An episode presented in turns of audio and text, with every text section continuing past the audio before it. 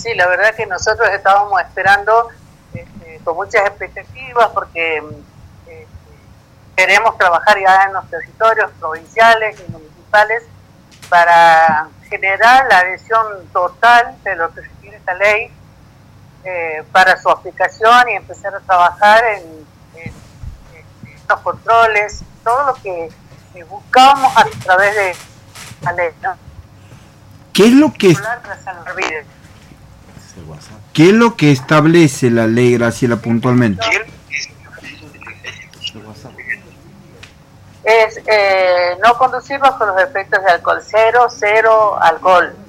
este, el momento de, conducción, porque nosotros este, hemos logrado establecer a través de,